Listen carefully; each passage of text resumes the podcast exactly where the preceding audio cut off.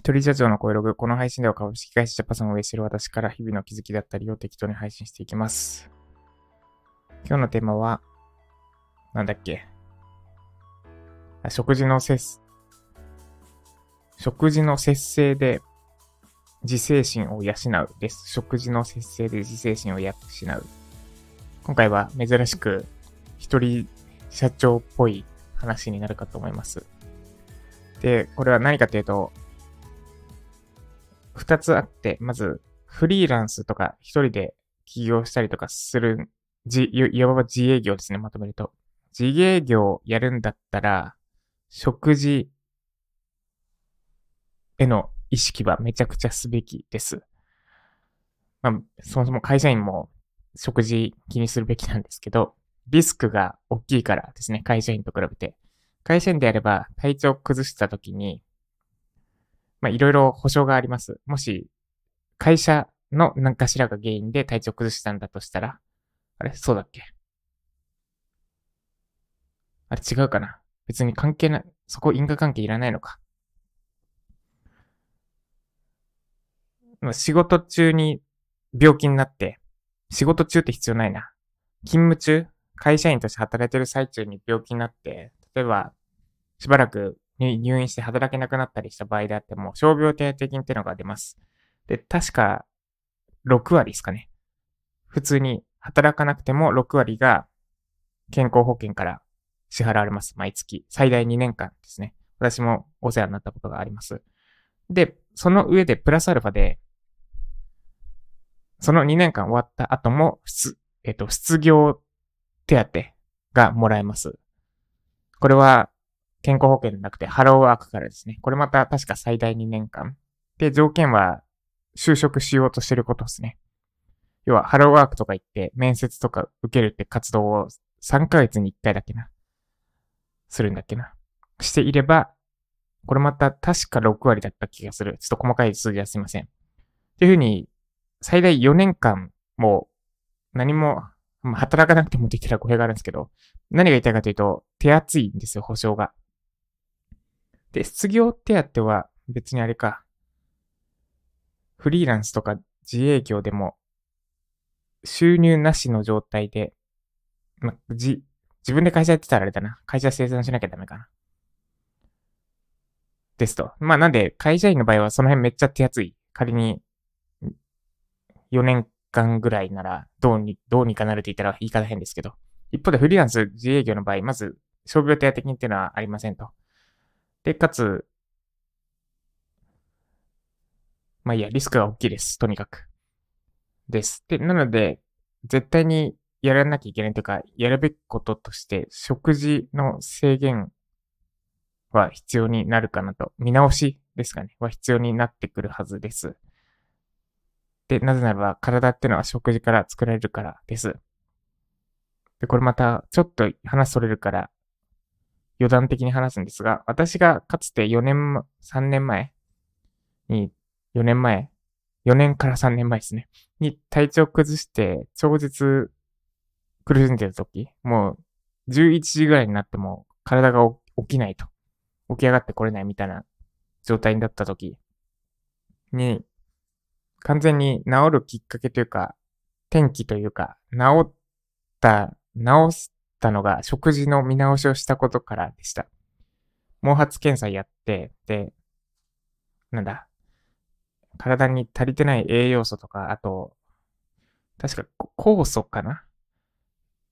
酵素なのかな？まあ、な、なんとかかんとかってのが足りないですね、みたいな言われて。で、それを補うために、一時的にサプリ飲んで、で、まあ、食事も見直して、で、今はサプリゼロにして、食事だけで賄えてんのかな？最近、毛髪検査やってないから。今多分、あ、でも体調崩してるからな、今。それは関係ないな。まあ、はい、話そのまくってますけど。です。なんで、食事はめっちゃ見直すべきで、で、ただし、難しいです。で、その難しいからこそ、食事の見直しを通じて自制心が養われます的なお話です。で、難しい理由なんですが、二つあって、効果出るのが遅い。し、しわかりにくい。あ、三つあるかな。まず、効果出るのが遅いです。そして、効果がわかりにくいです。っていうのが、前半の二つですね。で、ラスト1個ってのが、頻度が多いからです。ちょっとこの頻度が多いだけ話それるので、前半2つからいくと、まず、効果出るの遅いです。食事見直したとしても、だいたい3、4ヶ月後です、効果出るの。体中の血液が入れ替わるのが確かそれぐらいなんだっけ。細胞が入れ替わるのが。そう。で、だから3、4ヶ月は経たないと、まあなんだ、今日仮にめっちゃけヘルシーな食事をしたとしても、今日からするようにしたとしても、結果が出てくる。体に効果が現れてくるのは、3月とか4月とか、もうめっちゃ先の話ですよね。来年始まって、もう、もう3分の1終わったぐらいになってる頃にようやく体に変化が起きてきます。なんで時間かかります。で、その2が、わかりにくいです。めっちゃヘルシーな食事。まあ、その切り替えぐらいによるんですけど、めっちゃヘルシーな食事したとしても、今とそんなに実感を得られないかもしれない。体の中では何かしらいい変化が起きてるはずで、まあ、どっかしらなんか現れるはずなんですけど、例えば、ニキビができにくくなったとか、なんか朝パッて起きれるようになったとか、あとはなんだ、イライラしなくなったとか、そういうなんか間接的なやつな、やつでしか現れてきません。で、私の場合、サプリも組み合わせたから、もう本当に見るからに変わったんですけど、普通の食事の変更だけだと、まあ、人によっちゃめっちゃ現れるかもしれないけど、現れない可能性もある。です。なので、まず分かりにくいです。これが前半2つですね。で、ラストのやつが、むず、頻度が多いです。食事って、まあ、一般的には1日3回。3回どころじゃないか。間に完食してますよね、多分。これはデータ取ってないですけど。多分、聞いてる方のほとんどが3時ぐらいに何かしら、3時じゃなくてもいいか、朝昼晩以外でも完食してるはずです。私ももともとついこの間まで完食してました。だから1日4回以上かな。なんか誘惑にさらされます。朝、朝、昼、晩、あと完食、その他、まあ、完食を入れたら4回、そう、4回以上ですね。そういえばケンタッキーの前通った時に夕方ケンタッキーの前通った時に、あ、フライドチキン食べようかなって思ったり、マックの前通った時に、あ、新商品のあれ、食べようかなって朝昼晩以外で思うこともあるはずです。で、っていうふうにめちゃくちゃ誘惑にさらされる頻度が多いし、その昼何食べるってなった時に、これまた1日3回、その、なんだ、仮に完食なかったとしても間違いなく食べていかなきゃいけないと。で、その絶対に食べなきゃいけない何かを食べなきゃいけない状況で食べるものを制限するっていうのは凄まじく難しい。最、最初は難しいです。です。で、なんで、その1日3回訪れる、ししかも、なんだ、三大欲求に関わってくる。食欲です。性欲、食欲、睡眠欲。ちょ順番は適当に言いましたけど。のうちの一つである食欲です。つまり、本能に根付いてるもの。それを理性で抑え込むというか、それに勝たなきゃいけないです。で、勝つコツは、まあ、い、いくつかあって、まず、理性で抑え込もうとしないことが本質的なとこです。で、これ手っ取り早いのが、要約すると死の恐怖を感じたこと。死に近い、死の恐怖に近いものを感じると、本能で戦えるようになるって言ったんですかね。要は食欲って本能なんですけど、あの、まあ、生き、生きるってのも本能じゃないですか。生きていきたい。死にたくないってのも本能でありますと。で、なんで死に、死にかけるレベルで体調崩したことがある人は、多分そっちの恐怖心が増して、食事を制限できます。私も別に死にかけたわけじゃないけど、理性とかじゃなくて、本能レベルで、なんか、体に悪いもの食べたくないって思ってるところがあります。だから、一回大きな病気になったりした方は自然と押されるようになるはず。で、そういった経験がない方は、むずいです。端的に言って。でもむ、だから、しかも私、ちょっともう、その気持ちは思い出せない。ジャンキーなものばっかり食べてた時の、あの、無防備な状態から、思い、その時の状態思い出せないし、そこからどうやっって食事を制限するようにするかって思いつかないです。ちょ、めっちゃ丸投げな配信になっちゃいましたけど。で、多分できることとしては、体壊した自分をめちゃくちゃリアルに想像してみるってとこですかね。もし体壊したことないのであれば。で、あとは、な、なんだろう、NHK とかでやってる、なんか、まあでもな、食事に関しては、NHK でもやってないだろうな。ポテチ食いまくった人の末路みたいなのってやってないですよね。お酒に関してはあるんですよね。でも、そう。まあなんかいろいろ絡んできますからね。大企業とか、税金とか。で、なんで、そ、そ、そういう、ジャンキーなものを食い続けたら、なるであろう病気？まあ、いろいろありすぎて絞れないかもしれないけど、そういった病気になった人のドキュメンタリー動画とかを見ると、リアルに想像しやすくなるはずです。私、酒やめるときもちょっとやりましたね。アルコール依存症の人のドキュメンタリーみたいなのを見て。まあ、それは結局あまり効果なかったんですけどね。リアルに感じなかったというか、です。まあ、そういうのも効果あるかもしれない。なんで、体壊した自分っていうのをリアルに想像すると、もしかしたら食事の制限できるかもしれません。で、話、ちょっとそれた気もしますが、要約すると、食事の制限って難しいけどめちゃくちゃ大事です。特に自営業やってる場合は、体壊すのが相当命取りになり得るので、で、その体壊さないためにめっちゃ重要となるのが食事の管理、食事の制限というか、節制というか、です。で、ただ難しいです。ただその難しいからこそ、それができるようになる過程で、自分を自制できるようになる、なります。です。以上。食事の、食事管理を通じて自制心が養われるでした。ではコメント返しです。愛さんから。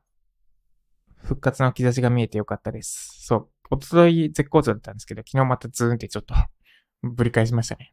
まあそんなすぐには治らないですね、思えば。で、スピリチュアルなことって一歩間違えるとあ霊感商法やこの人やばい人みたいなものに思われるのでなかなか言いづらいですが、私の心の中にもスピリチュアルなものはあります。神社やお寺で何かパワーを感じたり、心がスッキリしたり、お庭を見て自分と向き合ったり、信頼できる友人のタロット占いだと。そうっすね。なんか神社とか行くと、おってなんか感じますよね。で、まあ神社とかお寺ってそういういい場所に建てられてるからってのもあるみたいです。あと家の中とかでもなんか場所によって、なんかこのかん場所いい感じとかあるじゃないですか。あれもなんかあの、パワースポットじゃないですけど、なんかいいいい場所だからみたいですね。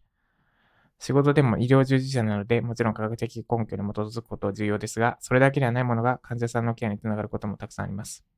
そうですね。なんか最近、最近って言っても、ここ数年かな？西洋医学もその科学的根拠じゃない目に見えない世界っていうのにも注目し始めてるみたいですね。瞑想もその一つかもしれない。なんかいろいろ実験されつつある、アメリカとかで。です。で、お清め遠切りスプレーいいですね。リラックス効果や頭をスッキリさせるいい精油がたくさん入ってます。それに遠切りの塩が入ってるんですね。そうですね。面白いですよね。で、Amazon のレビュー欄が めっちゃ面白いですね。そして、で私メディアアロマセラピストです。あ、そうなんですね。アロマって聞くとこれもスピリチュアルイメージたり、うさんくさく思われるれることもありますが、医療現場でも漢方的な要素で使われてて、解明できない部分もありますが、科学的根拠がある分析や論文もたくさんあります。そうですね。科学的根拠結構ある、ありますよね。で、なんかこ、こういう系というか、アロマとか、瞑想とか、瞑想もそうですね。瞑想とか、あとなんだ？あの、洗剤なしで使える 汚れが落ちやすくなるやつとか、あの辺も、その科学的根拠は、あれなんですよね。その、効果があるっていう科学的根拠はあるんだけど、なんで効果があるのかっていう科学的根拠、根拠じゃないか、それは。なんで効果があるのかは科学的にはわからないけど、でも科学的に考えて効果があるって認められるみたいなのが結構ありますよね。で、多分、あの、スポーツ選手がよくつけてる、あれ何でしたっけ？ファイテンか。ファイテンの磁気テープとかも、科学的根拠は、実験で科学的根拠は、ある、効果があるっぽいんだけど、でも何でなのかは科学的には分かってないみたいな、みたいですね。で、香りはダイレクトに脳に影響を与えるので、自律神経や疲労回復にとても有効です。そう、香りはめっちゃあれみたいですね。特に記憶との結びつきが強いって聞いたことありますね。でも何よりお清め縁切りスプレーで笑えたのが一番良かったことだろうなって思います。そうですね。今見ても笑えます。なんか辛いことあったら、あのレビュー欄見るのもおすすめします。私もこのブレンドレスプレー作ってみようかな。あ、そうですね。いいと思います。で、あれですね。塩を伊勢、伊勢神宮かな？の塩を使うのが味噌っぽいですね、これ。まあ、それ以外になんかやってるかもしれないですけどね。なんか、完成品に対して、なんかこう、なんだ。何、なんか、振るみたいな、やってるかもしれない。ちょっとよくわからないこと言いましたね。作れるならいいっすね。だから、伊勢神宮の塩か、あるいは、お近くの有名なパワースポット的な場所になってる神社とかで、塩買ってきて、それで作ったら、あ、それこそあれか。なんか、用途によって塩使い分ければいい。いいわけですね。濃い、濃いに強い神社とかの塩なら、濃いに効くかもしれないし。それいいっすね。てか、なんかそれで人儲けできそうだけど、人儲けししていいのか儲けた金を、なんか、使い方考えなきゃですね。それで合流とかしたら、なんだろう、と、得をめっちゃ使う気がする。なんか、もう稼いだ金で、さらに雇用を生むとかするんだったら、なんかありかもしれないですね。で、Amazon で出品すればいいわけですよ。で、伊勢神宮の塩でやっちゃうと、めっちゃ競合というか被っちゃって、被っちゃって、それは、そこでバチバチするのは、なんだろう、縁起が悪いというか、縁起も悪いので、そうですね。あれ、そういう、さっきの言った方向性で、アロマ出したら売れるんじゃないかな。